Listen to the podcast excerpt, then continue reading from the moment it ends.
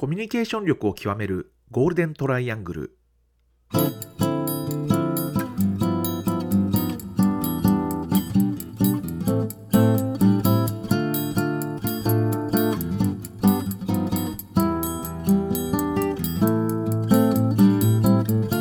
仕事でコミュニケーションを扱う3人がこれまでの経験や最新の話題を語りながらコミュニケーションとは何かを一緒に考えていくポッドキャストです。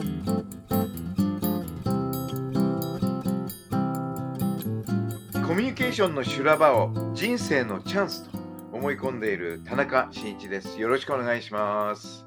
えー SE から PR コミュニケーション業界に転職して早四半世紀高木恵子です。外資系企業でマーケティングを経験してきたアメリカ在住中川博隆ですえー本日はですね、あのスペシャルバージョンというかですね、ヒュー18回目にしてゲストゲストです ゲストですね。もうこれからどんどんですね、いろんな方々をお呼びしてですね、あのざっくばらんにもうどんどん、えっ、と、ワイガヤしていこうと、話していこうと、だべっていこうというふうに思ってます。で、今日はもう第1号ですね。はいあのーえーフラッシュマンヒラード、えージャパンの卒業生であられます、あの、A さん。ね。A さんに今日はあのー参加してもらいます。A さん A さんどうもどうも、こんにちは、A です。はい。よろしくお願いします。よろしくお願いします。ーで、今日は A さんはテーマまで持ってきていただきました。そうなんですよね、うん。まあまさにあの田中さんからワイガヤっていう言葉が出たんですけど、まあ、このポッドキャストでも何回かワイガヤっていう言葉出てきたんですけれどなんかそのお話をしたいっていうのが A さんのご希望ということでそれを今日は話していこうと思うんですけれども。なかなかね、僕がね、ワイガヤ説明してもななかなか理解されないっていうところがあるんで、ここはまあやっぱり経験したことがないの。のでね私もね、まあえヒロさん、えヒロさんも経験したことがないんですか？うん、知らないです。やったことはないです。あそうなんですね。じゃあ、うん。ぜひ経験者お二人にど,、うんどんなものかと。いや、やっぱり、あのーもうまさに経験豊富な A さんにですね、えっと、そこあたりを、ワイガヤってこうなんだっていうのをですね、今日は徹底的にこう、話していただくと、すごく 嬉しいなと思ってます。で、や、ワイガヤってね、やっぱりね、あの、えーや、やるとね、経験するとね、病みつきになるんですよ。うんえーあのー本当に、あのね、なんて言うんだろう。えーこうね、あの、す、す、僕に言わせると、ワイガイやると元気になるんですね。うんであの、ワイガイに参加した人たち、しした人人たちもみんな元気になって、なんか違おうう、このものが見えてきたっていう、そんなね、感覚にね、あの、うん囚われて、ああ、これは今まで思ってもみなかったなっていうようなね、世界がすちらっとこう見えてくる感覚。うん、でその時にこう心の底から出てくる喜びっていうか体全体でこのね喜びを感じるっていうすごいんですよ。ただ僕が言うとなんか大げさになっちゃうんで A さんの言葉をね。え A さん、A さんそ、そういう経験を、そういう経験をあの 感じたんですか、ワイワイガヤで。田中さんはいつもこういう感じで、そうそういつもこのか こすべてポういう感じでって。そうそう。漢字でこう説明するからなかなかロジカルには説明できないんで。A さんよろしくお願いします。あの、えっと、いや、そそもそも、あの、ワイガヤのエピソードが出てきたのが、あの、14回目で、すごい。私たちよりもちゃんと調べている。素晴らしいしかも、その、ポッドキャストのタイトルが、人間は誰しも多重人格者っていうタイトルで、でなんかあの、ロンブーの淳さんとこう対談したよみたいなエピソードから、だからこのタイトルとか、その話の入り口から全くこう、ワイガヤにつながるっていうことが、全くこう、想起できない、この unexpected な感じこそがもうワイガヤだなと思って、で、そのエピソード聞いた後に、田中さんにメールして、ちょっとワイガヤ科学してくださいっていう、私はあくまではリス リスナーとしてリクエストを送ったんですね。そしたらなんか、で出なよみたいになって、ちょっと今日に至っています。はい。でもやっぱりね、ワワイガヤっていうのは本当にね、あなかなか表現するのは難しいんで、経験するのが一番なんで、うんえーねただ間違いなく、なんていうのかな、一つのそのコミュニケーションのね、一つの、なんていうんだろうな、あの、形態っていうか、え、しかもかなり高度な形態っていうか、だから、え、世界中の人がね、みんなワイガヤできてたら、え、多分ね、あの、今、ウクライナで起こってることとかね、イスラエル、えーガザ間でハマスとやってることとかね、もう少しそういうのが減ってくんじゃないかと思ってもいいぐらいに、あの、ワイガヤやると、あの、元気になる。さらにはみんなが元気になる。さらには、あの、みんながそれぞれに対してリスペクトする気持ちっていうのがね、あの、こう、なんとなくこう生まれてくるっていうか、だからまあ、ある意味絶対平等じゃないけど、なんつうんだろう。フェアだよな。俺たち、あの、上下関係とか、あれは何もないよねっていう、そこの議論に入っていくわけですよ。だから、えっ、と、ワイガイやるとなんかとてつもない想定外の、まあ今、えっ、と、A さんが言ったように、想定外の話から、どんどんどんどんなんかだんだん方向性が見えてきて、で、どんどんその方向性にみんなの意見がこうつながってきて、で、それがどんどんどんどんこう進んでいくと、ある時点で突然、なんていうのかな、僕の言葉で言うとね、あの、ワープするような意識で、で、このエクスタシーを感じながら、この、ええー、と思うような、あの、ソリューションが見えてくるっていう。で、終わった後ななんか、え A さん今ば大爆笑してますよ、A さんは。いいいいんですか？ワイワイガヤの説明、こんな感じでだからそいいんですかこをね。やっぱり、A, A さんがちゃんとね、こう、筋道立てて説明してもらうとすごくいいかなと思っていやいや、本当にあの、田中さんは毎回同じことを言ってるというか、同じことしか言ってなくて、あの、とにかく、あ、元気になるんだなっていうのはすごい伝わってくる。ほど。で、あの、私がちょっと思ってたのは、なんかワイガヤのキーワードって好奇心と探求心っていうのがすごくあるなって。個人的には感じているんですね。で、えっと、まずその、なんていうのかな、その日のテーマとか、まあ、困っている人、あの、私ちょっとこのネタで困ってるからみんなアイデアくださいとか、ちょっとこの問題解決できないから一人では難しいからちょっと知恵が欲しいって言って、まあ、その一人の人がワイガヤのこうスタートになるわけですよね。で、うんそこに集まった人たちっていうのはあの全然その分野とかこう経験値がなくても本当に誰でもよくってどのほ部署どのチームのメンバーでも参加できるっていうまずその特徴があるんですね。で、うんその全くこうバックグラウンドとかを共有していないにもかかわらず集まった人っていうのはそこで提示された、まあ、テーマとかイシューに対してなんか異様な好奇心を発揮するんですよね。でそれってどういうことなのとかなんで困ってんのとかでそこにみんながどんどんこうアイデアをかぶせていく感じでこのうん。こう好奇心の塊みたいなものが多分場の一体感を生むんだなっていうのは一つあります。ほう。うんうん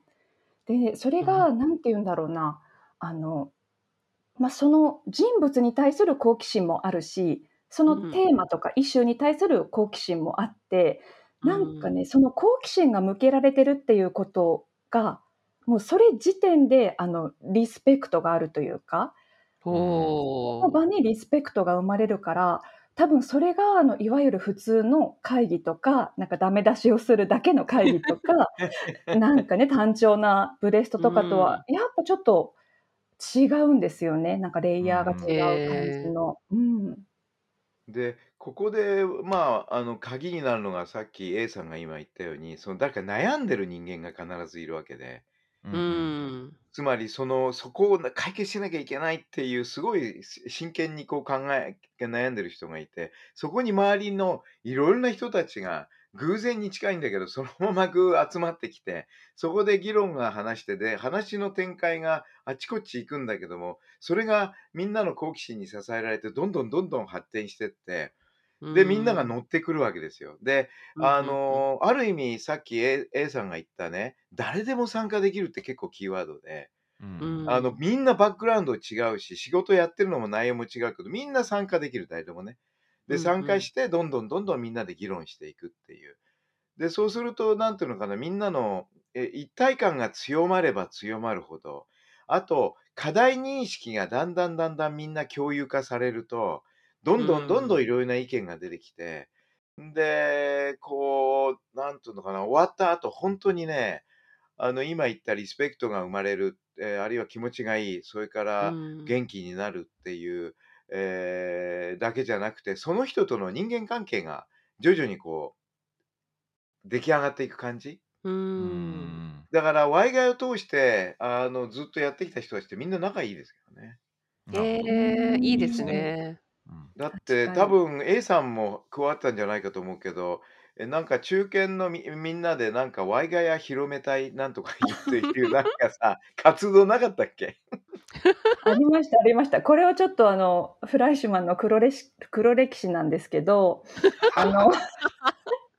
いや、もともとこのワイガヤが自然発生的にね、こうできてる文化があったんですけど、ある時からこう組織が大きくなって、こうチーム性とか部門性うが敷かれるようん。になっうて、で、そん。の、なんていうのかな、その他の部署の仕事に時間を使うってなると、まあ、ちょっあとね、自分のチームのリソースそっちに割く余裕ないぞみたいな感じで、あ。なんかね、ああ。だんだんちょっとこうワイガヤ部門横断でやるの難しくなっちゃって、で、うあの若手ん。のメンバーでワイガヤ広めたいっていう ちょっとう チームを結成しーん。て、あのそういうちょっとあの部門を超えてワイガヤに時間使ってもいいよっていうこういいよっていうこう部門長のハンコもらってえ やる活動ごい。をやったんですけど、すまあ全。然全然ね、多分2、3回ぐらいで終わっちゃったから。そうそう。でも、あの時もううん。少しね、そのワイガヤっていうのがもう少しずっと保ち続けていくと言ったら、もうう少し、なんていうん。のかな、あの面白い世界が出てきたかなと。やっぱり大きく組織が大きくなると、やっぱり A さんが言ったよううん。に、あのだんだんだんだんあの上下関係が出来上がったりですね、この横のね、グループ間のですね、サイロ化が始まったりですね。うああ、で。お確かに。互い共有するっていう場がどんどん少なくなって、ううんだからんうんう。そうなんると、やっぱりね、えー、組織ってのはなかなかきつくなってきますよね。だから、ん。やっぱり、そういう、なんて言うんだろうな、うん、あの、やっぱりそういうワイガヤ的なね、雰囲気っていうか、そういうものっていうのは一つのカルチャーとして残すっていうのはね、やっぱうりすごく重ん。要なんだなって気がしましたよね。まあ、もうともとん。ワイガヤっていうのはホンダで生まれた発想なんだけども、僕も。ホンダに入って、えーっと、別にワイガヤを教わったって記憶はないんだけども、うあうん。の、少なくともそういうワイガヤに入っち入るわけですよ、結う局。で、やってるうちに誰かがね、いや、これワイガヤって言うんだよとかね、あと偉い人たちが。ワイガヤすするぜってワイガヤ言葉を使ってて、そういう風に自然にワイガヤって言葉が入ってきて、うで、ん。実際自分のその行動もですね、あの、基本的にはワイガヤえ的になるし、で、まあ、ある意味、ワイガヤってえ何なの？っていうのをアメリカにいたアメリカ人に聞かれたときに、なんつったのかな？あの、要するに、えー、レ leverage、うん。えー everybody's brain っていう感じ。つまり、自分一。人の頭で考えるなと。うね。ん。いろんな人の頭もレバレッジしろよと。いう基本発想に近いのかな。なうぜかっていうん。と、当時のホン僕が入った時のホンダっていうのは、まあ、どえらい、なんていうのかな、定期採用って言われてたのはほんの少数派で、ほうん。とんどが中途採用の人で、もへえ。ういわゆるバックグラウンドがものすごい違うんですよ、みんな。う。うんうんん。で、定期採用なんか、学卒定期採用っていうのはもう本当にね、あの、えー実力も何もなく、それが海線山線の実力のある 中途採用の人たちがわーって入ってきてるから、うん。非うん。常に肩身の狭い思いしながらね、なんかそういう人たちがいるななんていうのは記憶があったんだけども、逆にそういうカルチャーだったからみんながお互いの経験とか違うものをこう利用し合っていいろんな課題解決するっていう一つの態度っていうんですか？アティテュードっ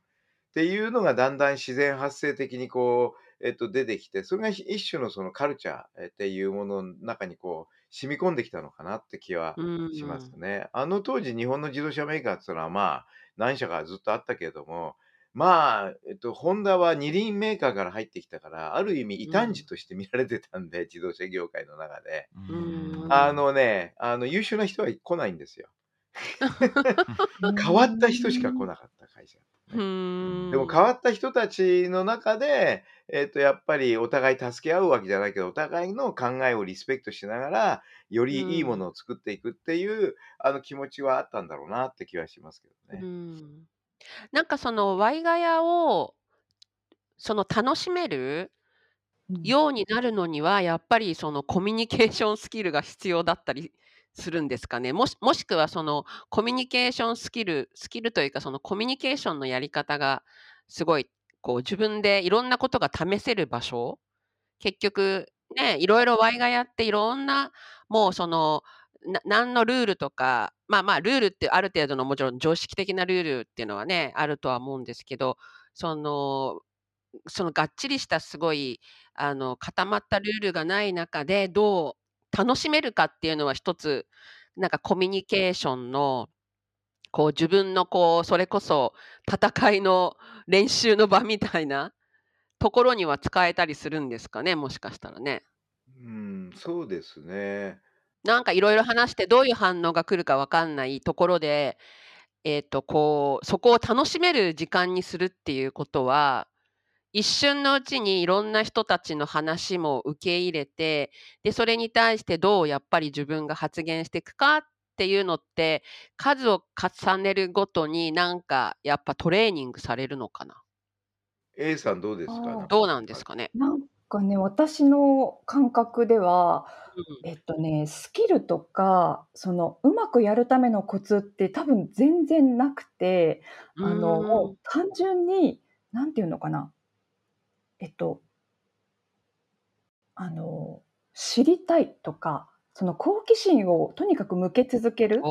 う、なんかその態度だけかなって思ってるんですね。なるほどってい。うのとあとその自分が言ったことに対してもちろんそのそれいいねとか反応が来ることもあれば、まあ別にその扱われずにまあその置かれておくネタもあるわけなんですけど、うんなんていうのかなそれがあのなんか通常の会議とか通常のうん。いわゆる一般的なミーティングとかだと、なんかそのロジックが弱いとかその根拠は何だとか なんか説明求められるじゃないですか。でもそういうのって全然関係なくって、とにかくその正しさとか根拠とかはあんまり関係なくその人おの、ーえっと、自分主語で感じたこととか経験したこと自分が見ているそのビューポイントを出しておくだけっていうそれだけなんですよね。でそれが面白いと思えばそれがどんどんネタとしてこうみんなが重ねていくし、まあ、そのタイミングでそのネタが使われなければ横に置いとかれるんですけど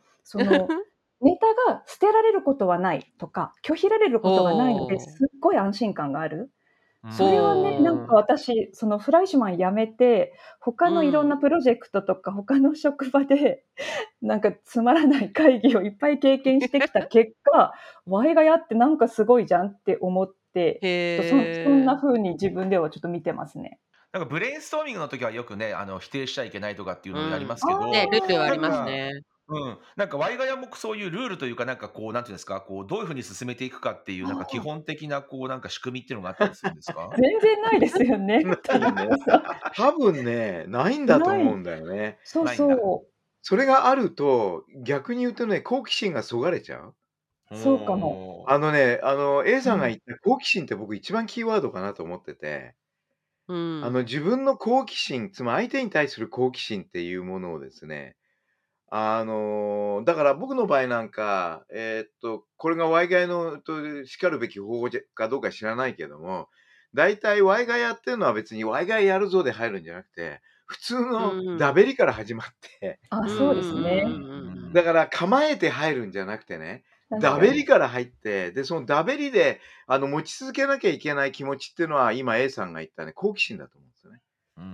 相手に対する好奇心、えっと、極端に言うと自分の中にある好奇心、それから、うんうんうん。えっと、相手が言ったことに対する好奇心とかも、あのね、なんかね、そこがね、やっぱりすごく、あのー重要で、だから、え意識してワイガイやるぞじゃなくて、だうんまずダベる。ダベって、相手に対する好奇心が強ければ強いほど、あのーなんていうのかな、こちらもこう入っていけるし、あと、僕の場合は相手に対する好奇心だけじゃなくて、あの、つい今日さっき昼飯で、あとランチ、パワーランチをしたね、相手からいろいろなことが入ってきて、これ面白いなって思ったものを うん、あの、自分で取っとかないんですよ、僕はすぐ。すうんぐうん、えっと、事務所に戻ってきたら目の前にいる誰か捕まえて、いや、これなっつってこう話すわけ。うんで、これ全部ね、動いてるモチベーションは好好奇心なんですよ。自分が聞いたうん。話に対すうる好奇心、それん。をまた伝えたいなっていう好奇心、それからう相手の言ってるん。ことに対する好奇心が、もうすべてね、好奇心が僕を動かしてる感じ。うん。で、うそれがダベリん。の中に入っていくうちに、徐々に徐々にそういう、なんていうかな、まあ、客観的に見ると、ワイガヤのステップみたいなもんがこう出来上うがってくるのん。かなってなんかそれってん。すごくこう、なんかいなんていうか、いいスパイラルですよね。なんか普段かだワイガヤで感じたそのパワーとか、まあ、エンパワーメントみたいなものを、普段から人から受けたなんかフィードバックとか意見とかを、おお、これいいなと思って、またちょ次の人に伝えていくっていうのは、普段からそれが逆に言うとできるようになるっていうう。感じはしますよね。うんうんうんうだから、ん。なんかね、えっと、こう、むう 仏教用語で言うとね、融通無下自由自在みたいな感じ。なんかさ、あの、構えないんですよ。構えないけど構えてるって感じ？う な、な、なんつったらいいのかな？えっあと、あ。あ、あれと似てる。だからほら、えっと、ブルース・リーの、えっ出た。と、Be, Be, be water. 水 Be になれ、Be water, my Water。friend. Be water, my friend. もう、あの、構えるとか、えっと、凝り固まるとか、偏るとか、えーえっと、なんていうかな、えー、囚われるとか、うん。えーそういうものからはもうフリー、自由。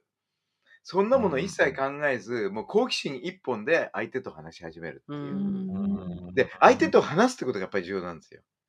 うんうんうん。あのね、考えちゃダメなの。もう。好奇心さえあればいいから、相手なんだろうがいいから考えないで、相手は今どう思ってる、何思ってる関係ない。うわーって言って好奇心で。うん、そうですそそれがね、ね。僕重要かなと思って、最近ね、若手に対してやってる一つの方法論っていうのは、合うでしょ、目が合うと。うんおなんかお、お面白いことやってるって聞くん。うん でさ、ういい答えがであんまり来ないとね、もう一回やり直し、また聞くからっつって。いや、それはちょっとプレッシャー。で、でもね、人間って、やっぱり絶えず今自分が面白いと思っているもの、あるいは好奇心を持っているものっていうのは絶対あるはずなんですよ。うんうん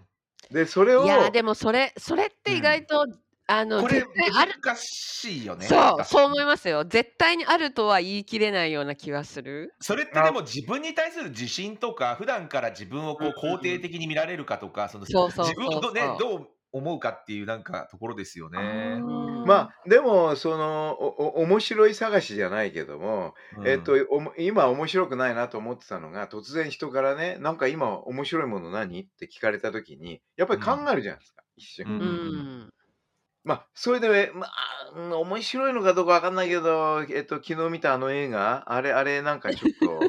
まだ記憶に残ってんなとかね。うんあるいはさっき食べたね、あの、たこ焼きうまかったよなとかね。なんでもいいんですよ。うんあの、ただ人からなんか面白いことやってると、あるいは面白いことあるって言われたときに、そこにやっぱりちゃんとこ答える？うん答えるっていうことが、実は自分をもう少しオープンにさせるきっかけになるんですよ。それは間違いない確かそにれはそうですね。うん確かに。だから、そうそうそうあの、なんか、あの、うーん、僕の場合は、あの、か会社、まあ、今、オフ、オンやってますけどね、あの、在宅とえ会社行くんだけども、会社に行くことに開口一番何やるかっていうと、えーっと、出会った初めて、出会ったその人をネタ化するんで、ネタ化するって言ったら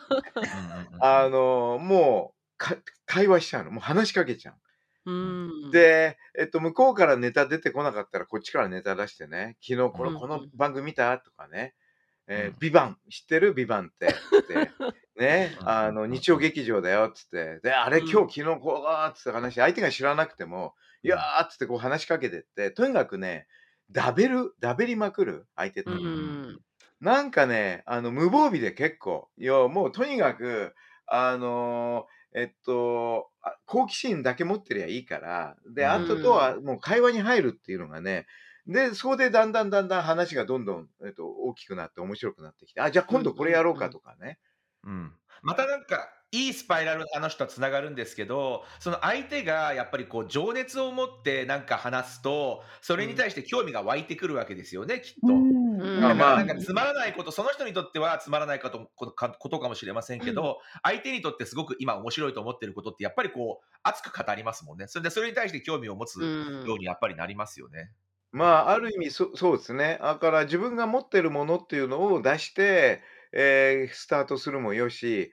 相手がちょこっと言ったこと、うんえっと、うんまあ、うん好奇心っていうよりも、なんかちょこっと言ったことに対して、すげえって反応大きくうんて、うん。それこっちが好奇心があればさ、本当にすすげえっていうことできると思うんですね。例えば、あの、うちの人間に、あの、一人ダンスをやる人がいるんですよ。おーはい。ダンスを。ね。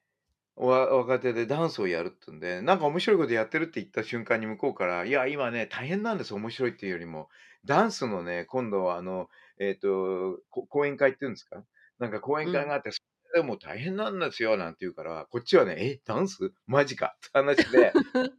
ななんでやってんの、ダンス？などんなダンスやってんの？とかね。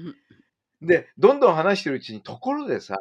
ダンスって、あの、ある意味、外に向けて表現かもしれないけど、自分に対しての表現でもあるの？って質問よ。そうするとね、えっと、だそその子はですね、いや、実はね、ってこう言ってくるわけ。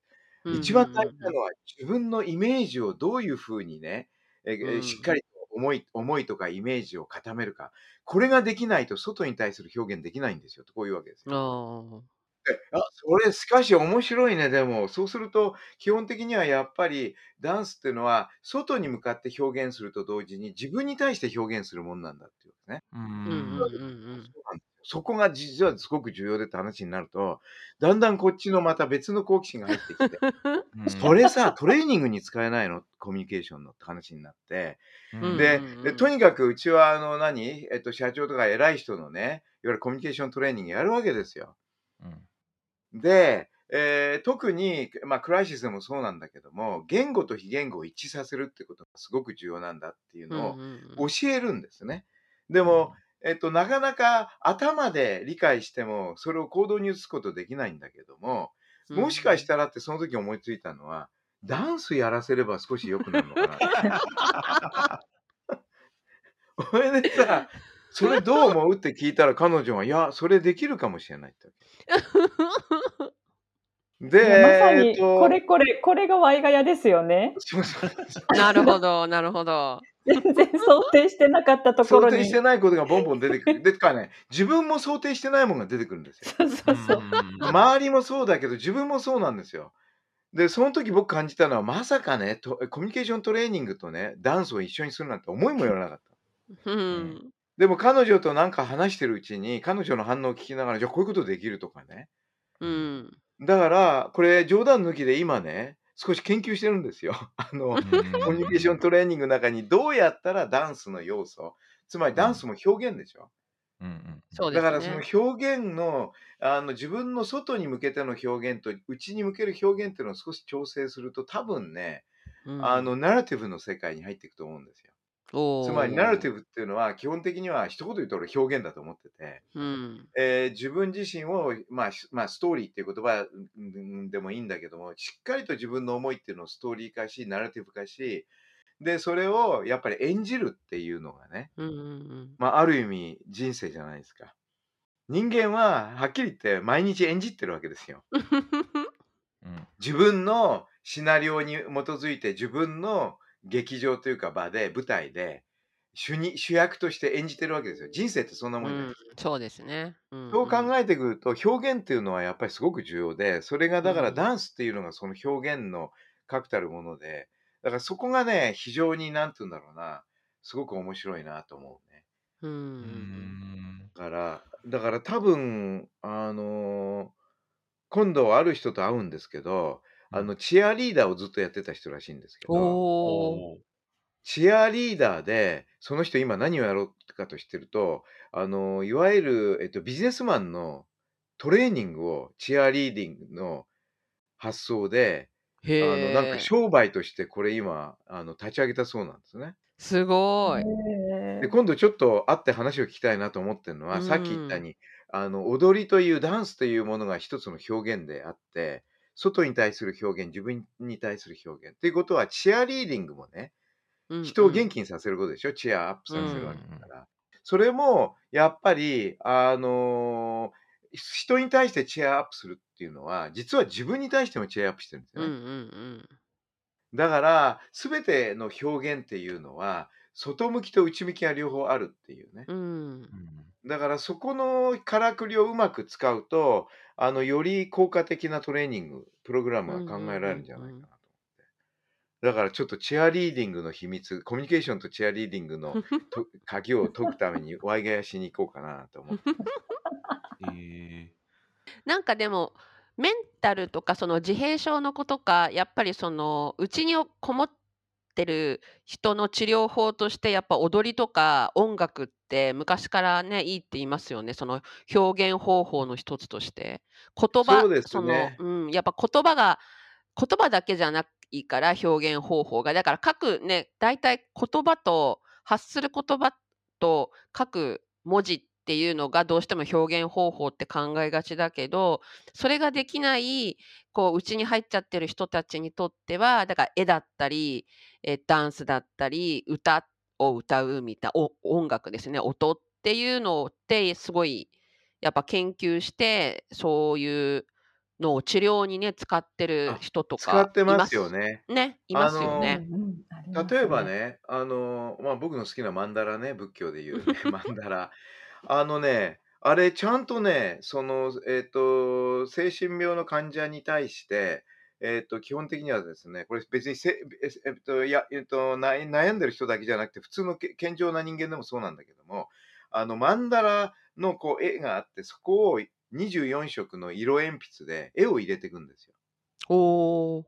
で、このマンダラの構図っていうのは、実は結構、まあこれユングがね、言ってるんだけども、え心理学者の。ユングに言わせると、あれは、あの、一般、えっと、普遍的無意識の世界っていう世界があって、これは全人類が共有しているプラットフォームを持ってるっていうような発想ですね。つまり、マンダラっていうのが中国、例えば、えっと、中国、えインドね、インドの仏教のところでこうマンダラの構図ができ、チベットとかね、そういうところである存在するんだけども、それが実は世界各国に同じような構図のものっていうのが存在するんですよ。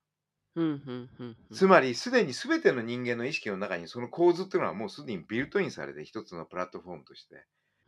だから、無意識の一番そこにはそういう普遍的な無意識があるっていうのをね、ユングがこう唱えるんですけども、それで、ってことは、そういうマンダラの図をですね、絵を抜くだけ、こう抜いて、あの塗っていくだけで、徐々に人の心が収まっていくっていう。へえ。そういうね、あのマンダラの治療方法があるんですね。へえ。とか、あと、なんていうのかな、さっき好奇心がワイガイにとってすごく重要だっていう話があった、一つの多分、なぜ好奇心が大事かっていうと、この続きはまた次回お送りします。